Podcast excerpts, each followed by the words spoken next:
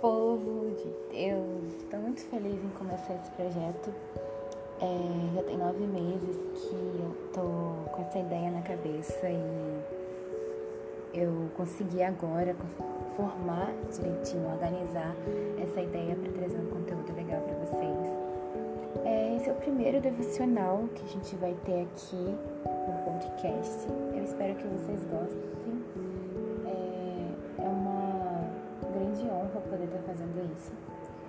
E esse texto não é meu, não é algo que eu criei, mas são é um compilado de textos, um compilado de devocionais que eu vou trazer aqui para vocês de um livro que se chama Devocional em Fogo.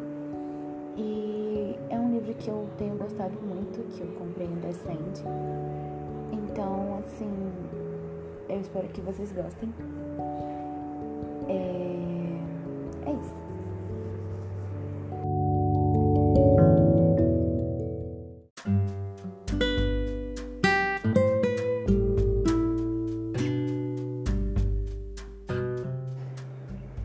O texto começa assim. O Espírito Santo não é dado apenas para nos ajudar a pregar sermões eloquentes, mas para colocar uma chama no coração dos homens.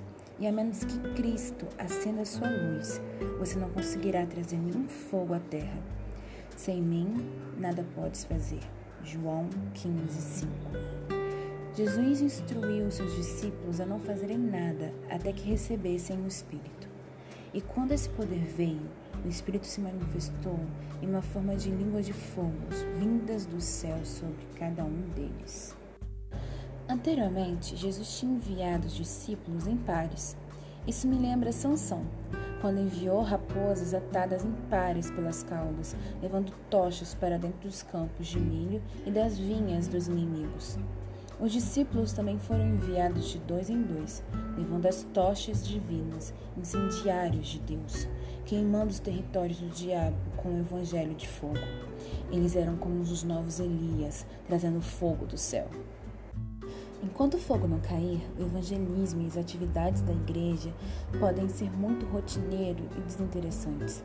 Palestras de púlpito ou pregações de como você acha que a economia do seu país deve ser conduzida, tudo isso é frio, sem vida. Nenhuma centelha divina pode proporcionar combustão a um pedaço de gelo. Ninguém irá voltar para casa em chamas. Ao contrário, os dois discípulos que caminhavam com Jesus na estrada de Emus sentaram-se depois em casa e falaram um ao outro. Porventura, nós nos ardia no coração quando ele pelo caminho nos falava, quando nos expunha as Escrituras? Lucas 24, 32. Jesus veio lançar fogo sobre a terra. Lucas 12, 49. A missão de Jesus não é um piquenique de férias. Satanás é um destruidor e o Senhor envia seus servos com uma advertência sobre os perigos físicos. Não temeis os que matam o corpo e não podem matar a alma. Temei antes aquele que pode fazer perecer no inferno tanto a alma quanto o corpo. Mateus 10, 28. O que é a simples dor física comparada com uma vida em chamas, com a alegria e entusiasmo de Jesus?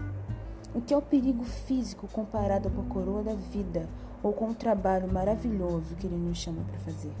curar enfermos, ressuscitar mortos, purificar leprosos, expelir demônios, de graça e recebeis. Permita que o Espírito Santo coloque no seu coração as chamas hoje.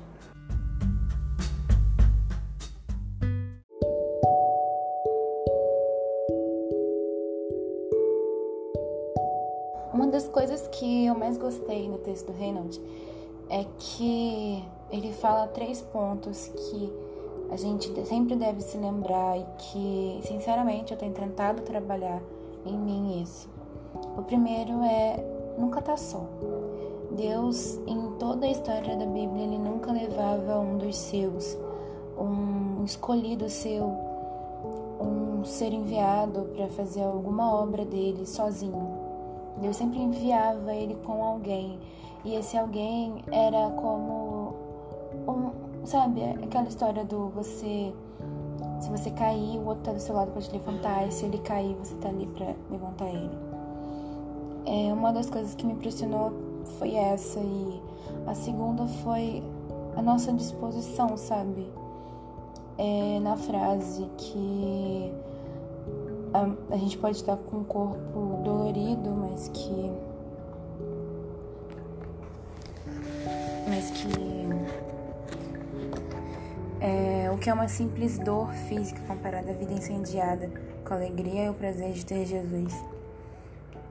Essa é uma pergunta que, quando você já está um pouco mais trabalhado na sua parte emocional, e nós estamos no setembro amarelo, é, muitos podem achar uma pergunta muito, sabe, tapa na cara e, tipo, ignorando a tua dor, mas não, eu acho que é um estímulo. A gente tem que ver pelos dois lados. Um lado da fé, nessas horas que a gente precisa não se deixar abater por mais os nossos problemas, e por um lado de que da certeza de que todos nós somos tão amados que a gente vai a hora, em algum momento, quando ele voltar, a gente vai encarar a face dele e que tudo isso vai ter passado e que nesse momento nada, sabe, no céu não vai ter mais dor, não vai ter mais sofrimento. Foi um ponto também que me impactou muito dentro desse texto. E assim, são textos que particularmente eu gosto. Esse livro Compreenda Decente é um livro que contém pequenos devocionais diários. Eu não sei a frequência que isso vai sair, depende muito do meu humor e do meu tempo.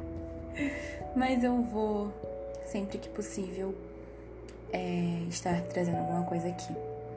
É, meu TCC está próximo de ser avaliado, então eu vou encaixando conforme é, vai seguindo o meu dia a construção desse podcast, ok? Espero que vocês tenham gostado. É, eu sempre vou trazer o devocional e um comentário, então fiquem ligados porque vai ter mais coisa.